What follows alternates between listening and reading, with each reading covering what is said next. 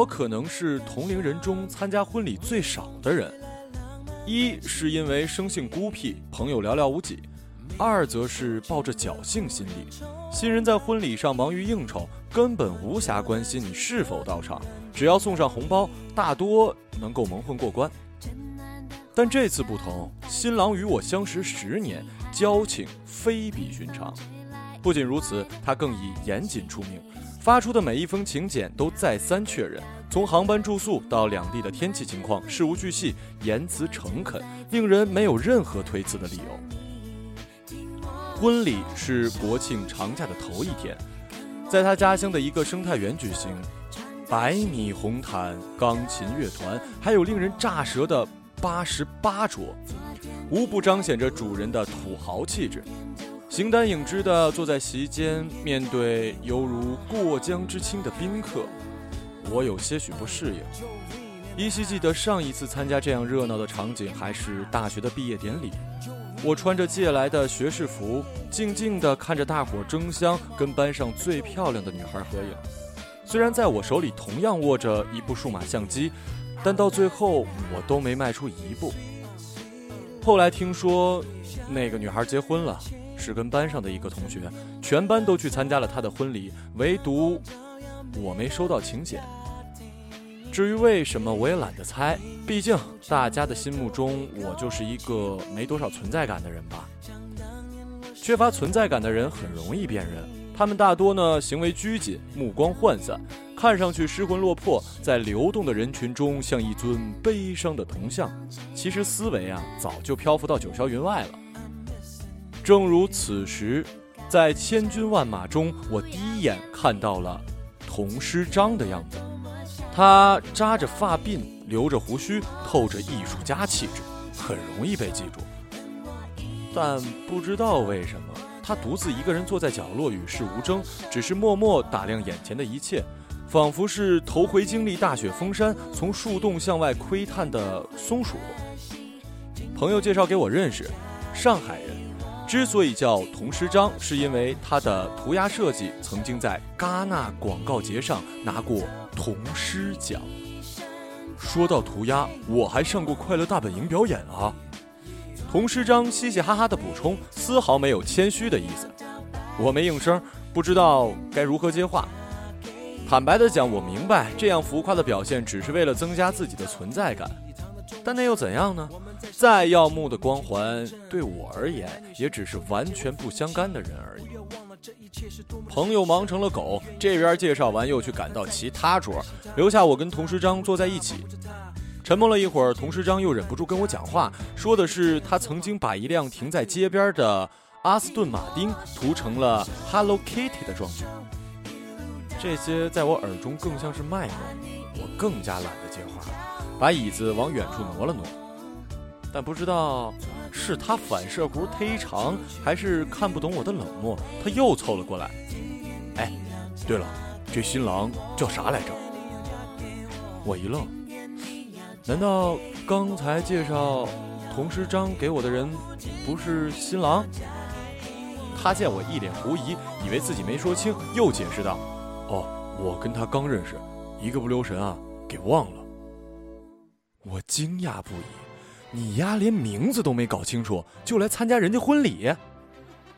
要知道，这可不是同城婚礼，简简单单赶个场，他得专程从上海飞到成都，再转大巴到绵阳，玩这么大阵仗，就为了参加一个陌生人的婚礼？当然不是这么简单。童诗章下巴一扬，目光投向隔壁桌的女孩，说：“他是为了她而来的。”女孩叫猫姐。比童诗章大三岁，是他的大学学姐。猫姐刚失恋，前任是个五星级大酒店的继承人，两人在一起多年了，到了谈婚论嫁的阶段，却遭到了男方家长的反对。猫姐不胜烦恼，恰逢收到请柬，决定出门散散心。这种机会百年不遇，童师章立刻订机票，紧随其后。我说，没看出你不仅痴情，还是个痴汉呢。童师章莞尔一笑，痴情呢是精神力，痴汉呢是行动力。被你这么一说呢，我觉得我的胜算大了很多呀。我忍不住笑了，几千公里的距离都追过来了，却连坐到同一桌都不敢，这胆量怎么追女孩啊？童师章哀怨地叹了口气，其实。这是我第一次追女孩，以前都是女孩倒追我的。哈哈，你还真是吹牛脾气的天纵奇才呀！那场婚礼在喧呼语笑中谢幕，新郎被灌得不省人事，其他人开始商量着后面的假期去哪儿玩。我是个孤僻的人，集体活动向来懒得参加，直接订了当天的机票飞回了北京。过了一个星期，我接到一个电话，是童师章打来的。他问我要地址，说要寄明信片给我。原来他追着猫姐一路去了西藏。电话里他的声音懒洋洋的，他解释说是因为缺氧。我问他：“你没给你那猫姐表白啊？”童师章没回答，说他刚到拉萨就开始高原反应，小命差点没了。我重复问。你有没有给你那个猫姐表白啊？童师章说，猫姐在医院照顾了他两天一夜。拉萨的夜晚特别冷，他就蜷缩在座椅上，脱掉鞋，把脚从侧面伸进我的被子里取暖，直到一点一点的睡熟。我躺在床上，看着他糟糕的睡相，有一种奇异的感觉，就好像连冰冷的目光都变得温暖，发出了像烧烤一样吱吱的。幸福声。我打断他的畅想，继续问：“所以你到底有没有给猫姐表白？”童师章沉默了一会儿，才说：“哦，第三天，猫姐接到男朋友电话，飞奔回上海了。”靠，什么烂剧情啊！童师章听我骂娘，献媚的一笑：“ 你到底要不要明信片？”我说：“要啊。”然后给了他地址，童师章又说：“哦，对了，你叫啥名字来着？”我直接挂了电话。半年后，我到上海出差，童师章看到我发的微博，在我临走的最后一天半夜，约我去吴江路吃烧烤。见面，他还是老样子，只是身后忽然闪出一个四五岁的小男孩，瞪着眼睛嚷嚷。锯腿呢？锯腿呢？我惊奇万分的问他：“哎，怎么情况啊？这谁家小孩？”童师章眼中藏着笑意说：“哦，是猫姐家儿子，叫洋洋。半夜醒来哭闹着，非要吃鸡腿我就带他出来溜达一圈。”我崩溃了，怎么，怎么突然冒出这么大个孩子呀？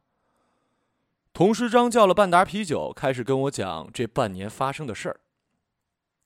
半年前，他回到上海，猫姐又跟男朋友冷战。这次他终于没哆嗦，冲上去对猫姐表白。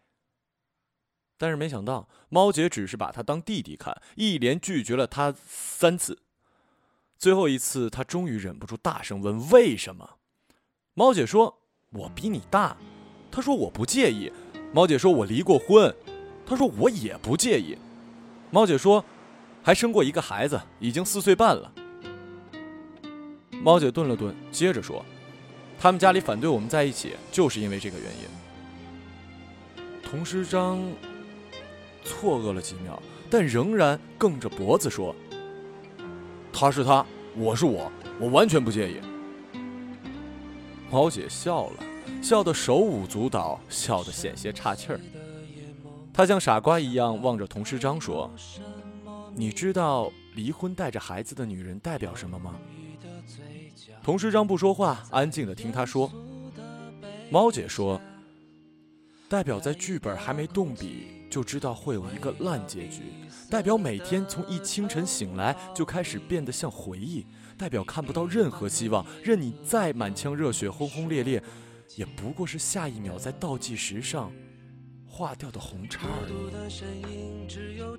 他盯着童诗章的眼睛说：“如果我的失魂落魄让你以为是分手后遗症，你就大错特错了。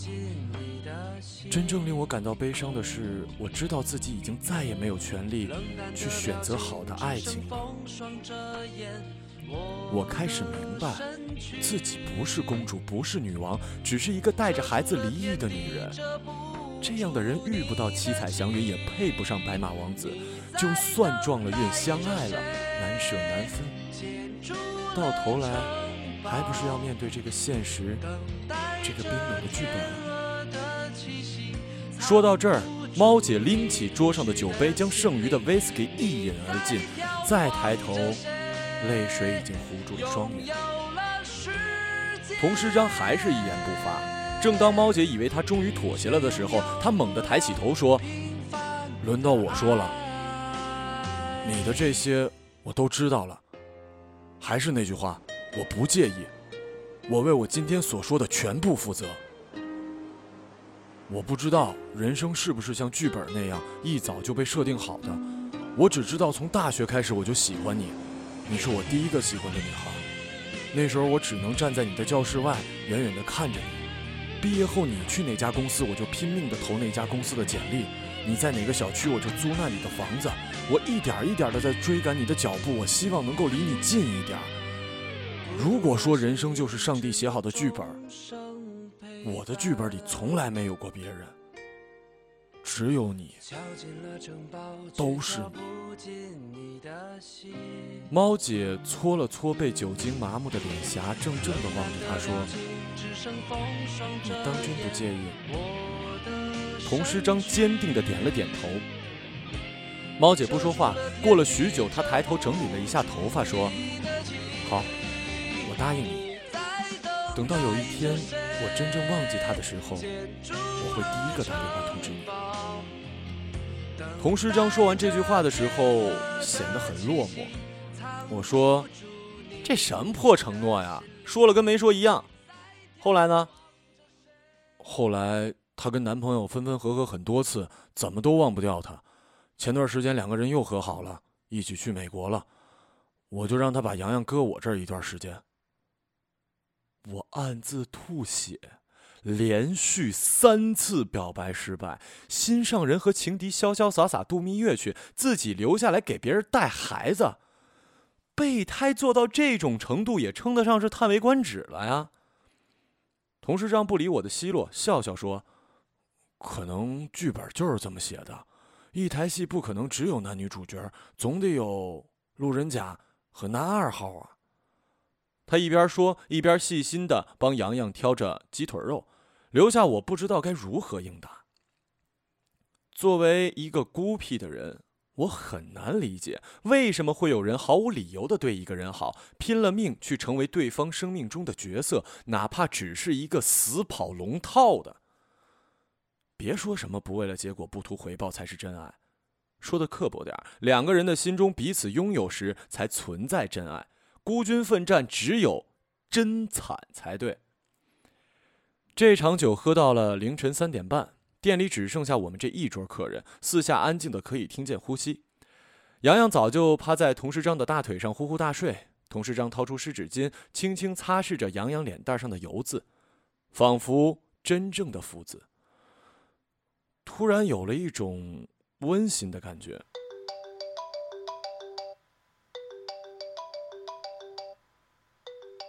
这时候，童诗章的手机忽然响了起来。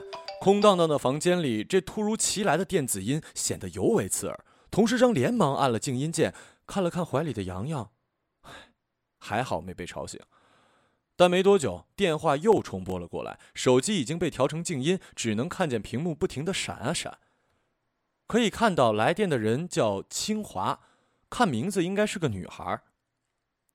不打算接呀？这么晚打来说不定有重要的事儿呢。哦，不用。说完，他拿起手机，直接关机了。什么样的人会在深夜孜孜不倦的打给一个人呢？童师章没继续说，我也不打算追问，即使这当中或许有另一个故事。喝完最后一杯酒，我告别了童师章，匆匆赶往机场乘早班机。上出租车时，童时章忽然把他的 iPhone 塞给我，又闪电般的夺走我的手机。我们来交换角色。什么臭毛病啊！该还我。童时章说：“一个游戏，游戏的玩法是要接听对方所有的电话并记录下来，持续一年，看谁比较厉害。反正你那么孤僻，也不会有人主动打给你。就算我让你吧。”说完，他扛着仍在睡梦中的洋洋，转身就跑。清晨的霞光下，只留下我一个人的怒吼：“谁他妈要跟你玩啊！”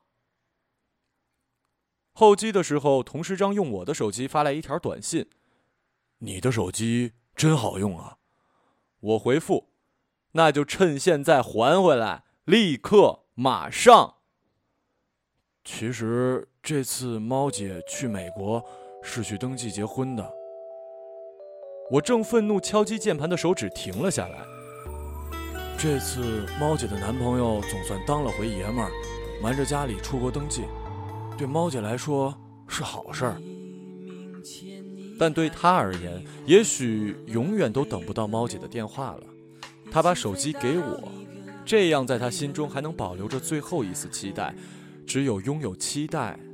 才可以一直坚持的等下去，一直坚持等下去就会有结果吗？如果猫姐一直没有打电话来，我又该怎么告诉童师章这个残忍的现实呢？我没回复他，只是在心里默默想着。童师章把问题丢给了我，想为自己的剧本找一个开放式结局，而我，却是一个最拙劣的编剧。值得庆幸的是，回到北京，我的生活并没有因为交换手机而打乱，这充分的体现了孤僻的好处，吃喝照旧，无牵无挂。唯一出乎意料的是，童诗章的手机几乎从没响起过，除了那个叫清华的女孩。出于礼貌，我按照童诗章的习惯，每当清华打过来，我都会摁下静音键，默默等待，直到屏幕完全暗下去。渐渐的，我已经掌握了他打电话的规律。通常呢是凌晨一点到三点之间重拨三次，只要在那个时间段提前调好静音即可。对于此人，我并非没有猎奇心理，只是担心万一接通电话，对方是前来索债的，那我岂不是将童师章陷于不义之地了？这种状态一直持续到第二个月的一个傍晚，手机响起来的时候，我正在街边小店吃饭，顺手接起电话，才发现屏幕上的名字竟然是清华。我憋着气不敢说话，假装听筒这方没人。过了很久，那边传来一个女声：“是你吗？”我还是不说话。我知道你在听，我能听见你的呼吸我心想：狗屁！我憋着气呢。他仿佛知道我说什么，又说：“别硬憋了。”我彻底投降了，开口说：“哦，对不起啊，你打错了，我不是这个号码的主人。”他疑惑了一声，有些失望。哦。我连忙解释说：“我和童师章交换了电话，说要做什么鬼游戏。”女孩释然的笑了，说。没关系，我第一次拨通这个号码。哦，嗯那你有什么话要我替你转达给他吗？啊，不用了。以后我还可以打这个号码吗？当然，只是我不是他啊。嗯，我知道。再见。啊，再见。挂掉电话，我有些怅然。坚持拨同一个号码三年，这操性简直跟童时章有的一拼呢。不知为何，我开始对这个叫清华的女孩产生了强烈的好奇心。但接下来的两天，清华都没有打来过。我想，她大概知道了不是号码的主人，放弃了。直到第三天凌晨，电话又响了，我慌不择路的按下接听键。清华率先开口。不好意思，这么晚又打给你啊，没关系，我也习惯晚睡了。上次你说可以帮我传话给他，我想了想，你就告诉他下个月的今天是我生日吧。没问题，我肯定告诉他。不过，呃，就这一句啊？对，你说了，他就明白了。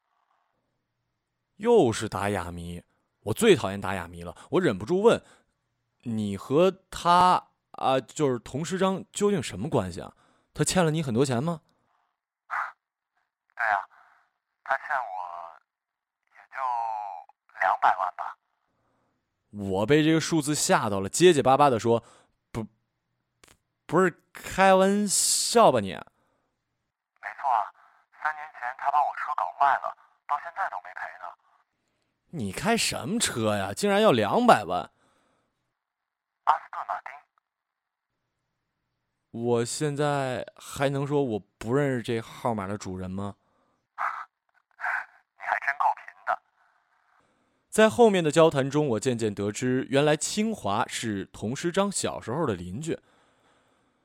童师章从小就是一名桀骜不驯的涂鸦少年，他家门口的小巷里到处都是他画的涂鸦。因为怕被大人批评，他总是半夜偷偷溜出来，用手电筒微弱的灯光在墙上涂鸦。尽管他这般小心，还是有一个女孩每晚都会在楼上默默地注视他，眼神里充满了崇拜的目光。这个女孩自然就是清华。然而，这个场景持续的时间并不长。随着清华的父母在外国的生意越做越大，不久他就搬离了小巷。临别时，童师章对他说：“会在他生日那天送他一幅最棒的涂鸦做礼物。”但从此之后，两个人再也没见过面。直到几年后，一个偶尔的机会，清华又遇见了童师章。他正在街边涂鸦一辆车子，清华一眼就认出了他的背影。当他走上前，定睛一看，童师章涂鸦的对象竟然是他的阿斯顿马丁。他装作不知情，拍拍童师章的肩膀，还来不及问候，童师章便紧张地对他说：“快跑！等车子主人回来，抓了我们就惨了。”于是，作为受害者，他被童师章没头没脑地拉着跑了好几里地。清华说：“他牵我的手，没命跑，感觉周围的一切都融化了，摇摇欲坠在夜色之中。车灯汇聚成一道霓虹飘带。”缠绕着我俩，仿佛走向一个永远没有尽头的地方。也就是那个时候，我发现原来我是那么喜欢他。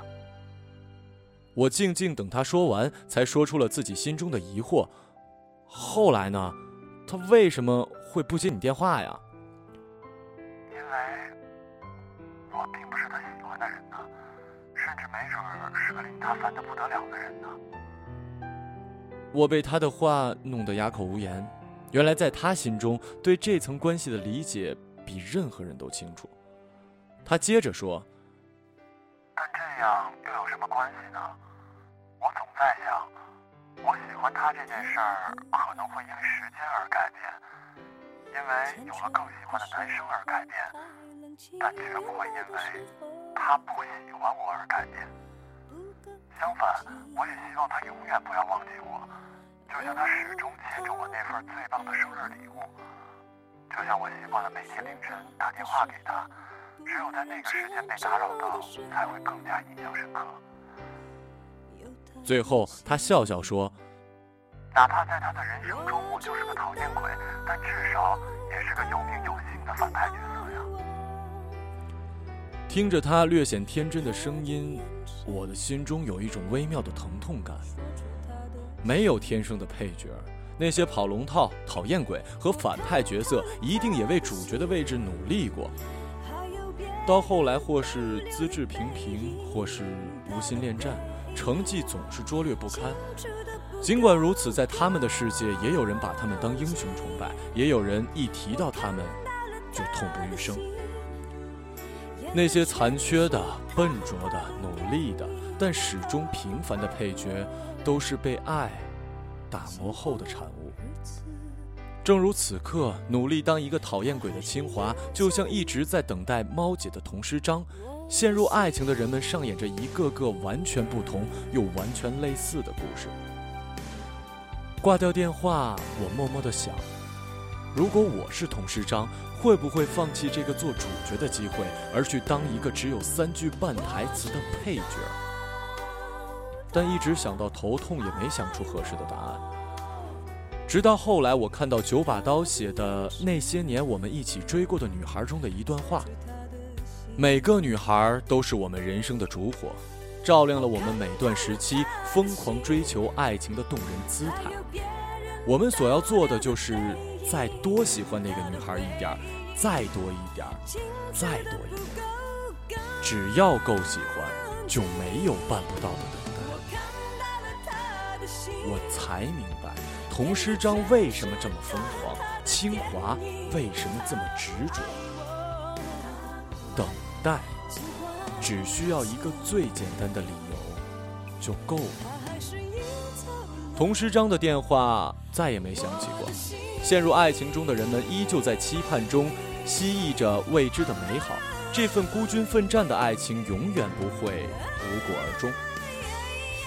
再后来，我在搬家清理邮件时，终于在堆积如山的广告页面中翻出了当年童诗章寄来的那张明信片。卡片的正面是瓦蓝天空下的皑皑白雪，雄伟壮阔；背面是两行清秀的不像话的字体，上面写着：“愿我们的斗志昂扬，长生不老，最终找到那个令你拼命成为他生命中某个角色的人。”路人，同诗章。我的心。